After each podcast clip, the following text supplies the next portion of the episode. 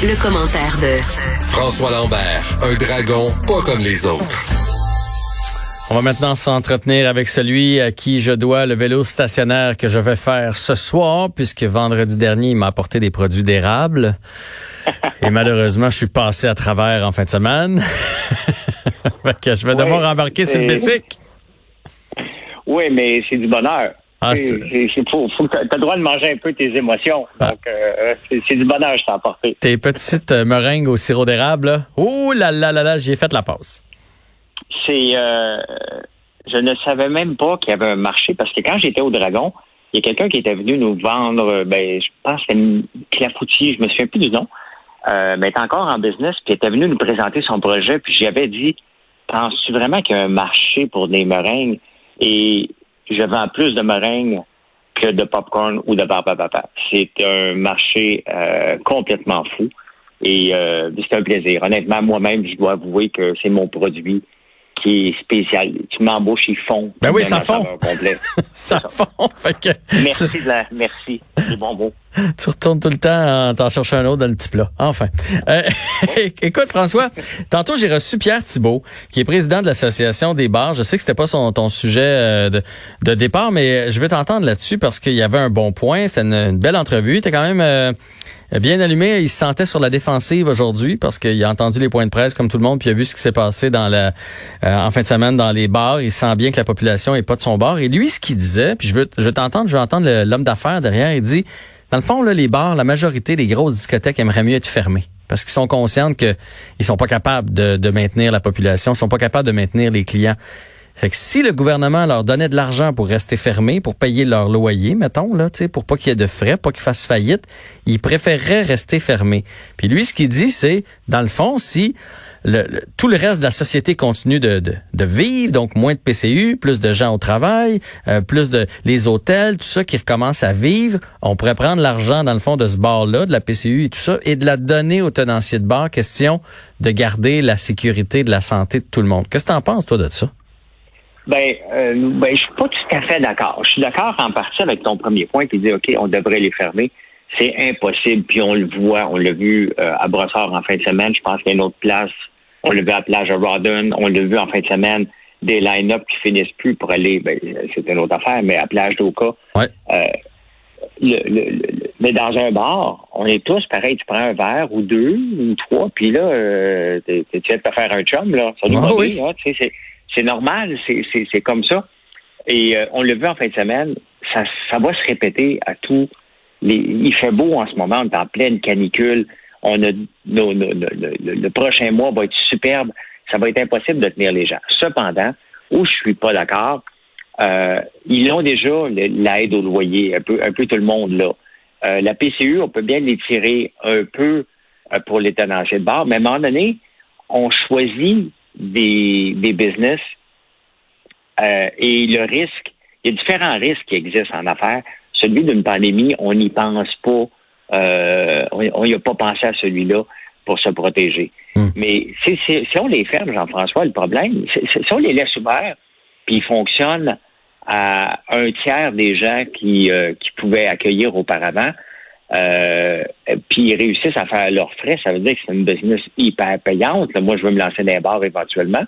Mais de là à les subventionner puis qu'ils restent fermés, moi, je pense que ça fait partie aussi du risque en affaires, Jean-François. Je pense que on ne peut pas sauver tout le monde. Regarde, on, essaie de sauver le soleil qui, qui, qui, va mourir de toute façon. On protège Air Canada en ne les forçant pas à rembourser les clients. à un moment donné, on ne peut pas sauver euh, tout le monde. Il y a eu un cri du cœur de Christiane Germain aussi des hôtels. il, va y en avoir des, des, gens qui vont tomber. Ce n'est pas le gouvernement qui a décidé de déclarer une pandémie. Malheureusement, euh, ça arrive. Tu sais, moi aujourd'hui, dans toutes mes planifications d'hommes d'affaires, là, j'ai pas prévu qu'on manquerait d'électricité pendant trois heures. Est-ce que je vais demander au gouvernement de me rembourser d'avoir eu 25 employés qui travaillent pas, de pas être capable de tout livrer demain matin? Non, il y a des risques en affaires qui existent, hmm. qu'il faut malheureusement vivre avec. Mais on le voit, le problème, c'est que la population n'est pas capable de se contenir et il va falloir les fermer. Tu sais, en Australie, ils viennent de refermer l'État de Victoria. Euh, parce qu'on n'est pas capable de se contenir. C'est ça la réalité. On est à bout. C'est facile de nous contenir quand il faisait 5 degrés dans mes, euh, à l'extérieur. À plus 30 en ce moment, c'est impossible de nous garder dans la maison. On ne veut pas rester dans la maison. Fait que dans le fond, là, ce que c'est, c'est, c'est plate, mais les gens vont faire faillite, puis dans trois ans, il y a quelqu'un d'autre qui va prendre le local puis qui va repartir avec le bar. Si c'était un bar qui était nouveau, c'est un peu ça qu'on qu'on comprend. Puis si ça fait cinq ans, cinq, six ans que tu as ton bar puis que ça virait en fou, si tu t'es pas mis de l'argent de côté, ben c'est un peu euh, ça être un homme d'affaires là. Ben tu sais, faut tu prévois que tu sais faut tu prévois contre tout. Si après deux mois euh, que tu roulais avec 500 personnes, puis là on dit non, maintenant c'est 120, puis tu es obligé de fermer les portes. Euh, euh, t'avais avais un problème en partant qu'on ne pourra pas régler parce que la réalité, là, on le voit, là, un vaccin, là, dès qu'on le trouve, avec tous les essais cliniques, le temps de l'arriver, quand même qu'on bypasse les systèmes, c'est 18 à 24 mois, un minimum, là. Mm-hmm. Euh, donc, on va soutenir des entreprises pendant deux ans. Non, non, ça n'a pas de bon sens. Un entrepreneur n'a même pas le droit d'avoir du chômage. Là, on va le soutenir. Tu sais, moi, j'ai pas le droit d'avoir du chômage, là. J'ai pas de chômage. Si mon entreprise ferme, mes employés ont le droit à, tout, mais comme entrepreneur, on n'a pas le droit de chômage. On prend des risques calculés ou non de se lancer en affaires avec tout ce que ça comporte. Et euh, pour moi, honnêtement, il faut falloir. C'est évident qu'on ne pourra pas les maintenir ouverts. Non, non, euh, puis. Qu'on on, va juste se, trouver une autre façon d'aller fêter. Puis de toute façon, tu sais, on se le dit, de descendre dans un sol pour aller dans une discothèque et tasser comme des sardines, il n'y a aucune chance qu'on passe. Regarde, il y en a eu 20 qui ont eu qui, qui, ont, qui ont la COVID en ce moment suite au passage au, à ce bar-là, là, j'oublie le nom. Là. En fait, au MES, mais il serait arrivé avec la COVID, c'est ce qu'on comprend, mais comme il n'y a aucun système de sécurité ou quoi que ce soit à l'entrée pour prendre la température, ben là, on ne sait pas combien combien eux peuvent avoir contaminé de personnes. Euh, puis eux autres, là, ce petit groupe de 20-là, ils arrivaient de d'autres fêtes chez des amis, etc. Fait que là, tu sais comment comme moi que le ben virus est exponentiel. Fait que là, présentement, ce vin-là s'est transformé en combien? C'est ça qu'on sait pas. Exactement. Donc, euh, c'est triste. C'est triste la fermeture des entreprises. C'est pas le fun. Mais où s'il y en a une qui ferme, il y a un nouveau modèle qui va qui, qui, va qui va naître de, de, de, ça. Regarde les restaurants. Qui aurait prédit que les restaurants étaient pour faire beaucoup, beaucoup de prêt à manger, puis c'était pour marcher? Regarde Pastaga, euh, le restaurant de Juno. Euh, il, il, peut ouvrir, mais il a décidé de continuer à ouvrir plus petit et de faire des prêts à manger les, gens se réinventent. Il y a Chasse Galerie, un autre restaurant qui s'est transformé en maisonnée, puis c'est des petites tablées. Euh, les propriétaires sont là au lieu d'avoir un gros staff. C'est les propriétaires qui cuisinent pour les gens. Donc, euh, on va réinventer le, principe de bar. On ne sait pas en comment il va se réinventer, mais ça sera, dans la formule actuelle, c'est pas vivable. Ah, puis il y en a plusieurs. Il y a des plusieurs restaurants. Euh, je pense à Olivier qui me disait ça la semaine dernière, qu'il y a des restaurants qui se sont mis à faire euh, du take-out en bon français. Là. Désolé, euh, je, je, je, trouve pas le mot du, en tout cas du prêt à sortir. Euh, puis qui vont fermer finalement leur salle à manger. Tu sais ceux qui avaient une dizaine de places, là, 10-15 places. je prends un exemple, un petit sushi shop. Là, tu sais, as trois quatre banquettes là-dedans. Ils se sont rendus compte que finalement ils faisaient plus d'argent à seulement servir les clients puis que les clients repartent manger sur le banc en face ou à la maison ou sur leur table à pique-nique. Fait qu'il y en a qui vont complètement revoir leur modèle d'affaires. Ben regarde le, tu sais la, la, fameuse palourde royale de Kiwi des hommes qui avait fait tellement rire à Radio Canada. Ouais. Le chef, le, chef, euh, il fait du sushi, j'oublie le nom. là, tu me poses une bonne question. Je, je, je... Il s'appelle Tri. Euh, son restaurant, lui, il est justement sur euh, Laurier et j'allais chercher souvent des sushis là-bas. C'est minuscule, il peut pas ouvrir là. Et pourtant, il y a beaucoup de take-out de, de, de, cette place-là. Mm-hmm. Donc, tu vois, les, les restaurants se sont réinventés. Les bars, peut-être qu'ils ne pourront pas se réinventer, mais bon, c'est des hommes d'affaires qui fassent autre chose. On ne peut pas soutenir des entreprises euh, à long terme comme ça, parce que c'est du long terme. On parle de long terme, là. Et, euh, et les jeunes vont, vont, vont socialiser d'une autre façon, puis les jeunes, les moins jeunes, là. on l'a vu en fin de semaine, c'est pas la faute des gens qui sont là, c'est juste normal. C'est juste normal. Les gens ont le goût de socialiser, puis ont le goût de prendre une bière, ben oui. puis en prennent trois. Ben oui. Puis 3, puis 4, puis 5, puis à un moment donné, ben, la distanciation prend le bord, puis on veut pas que sais, euh, une gang de gars qui s'amusent, c'est pas le rôle de la petite serveuse d'aller leur dire euh, là là vous êtes un petit peu trop collés les gars là parce que là ça va virer en chicane. Fait que fait que en tout cas c'est à, suivre ce, dossier là. Euh, tu voulais nous parler de canicule parce qu'on a un été extraordinaire. ça va être bientôt une quatrième canicule extraordinaire pour ceux qui aiment être à l'extérieur, profiter des plans d'eau, etc. Mais si on fait de l'agriculture, ça doit pas être évident.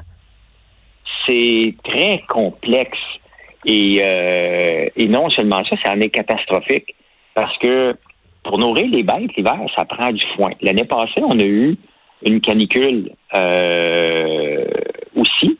Et tu sais, les, agriculteurs vont faire deux à trois coupes de foin. Normalement, la première coupe va être vers le 20 juin. Là, la première coupe vient de se faire à peu près. ils sont en retard. ils sont en retard parce que le foin était pas assez haut. Et là, on tombe euh, peut-être pas de deuxième coupe. Et l'année passée, il y a des gens qui ont été obligés d'abattre des animaux, euh, littéralement, là, pas même pas les envoyer à l'abattoir, des abattre parce que il y avait plus de foin. Moi, cette année, j'ai des animaux ici. Mm-hmm. Et je fais assez de foin pour moi, mais j'avais peur d'en manquer. Puis quand j'ai venu pour en acheter, impossible. Impossible d'en trouver. Et cette année, c'est encore pire. Moi, j'ai trois puits là, complètement à sec. On, rationalise l'eau maintenant euh, pour, pour être capable de fonctionner. J'ai ma voisine ici qui fait des légumes dehors et en serre.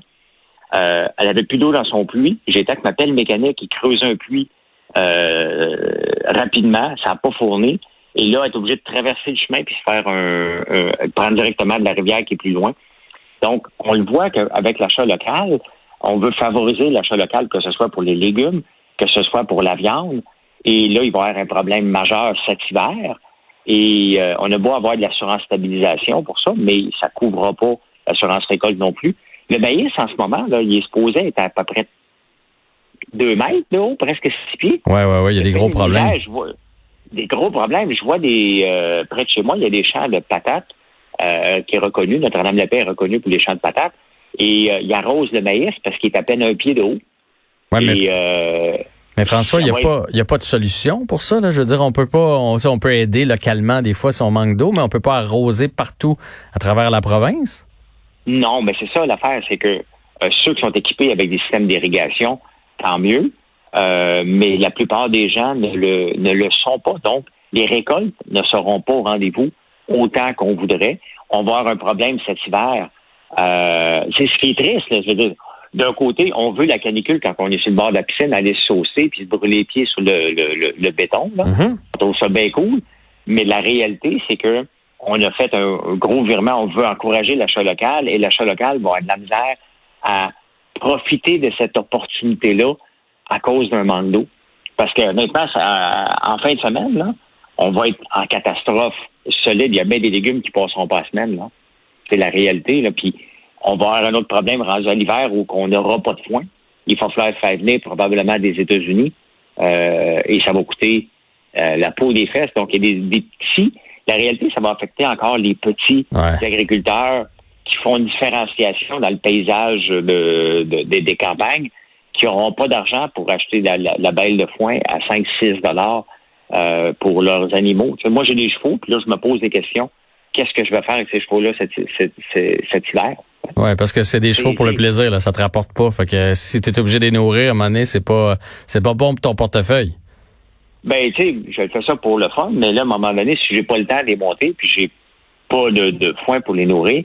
Donc, tous les petits agriculteurs vont, vont se faire euh, rattraper hum. par une canicule qui est supposée faire notre plaisir, mais la canicule, en même temps, nous cause des problèmes au point de vue de la COVID.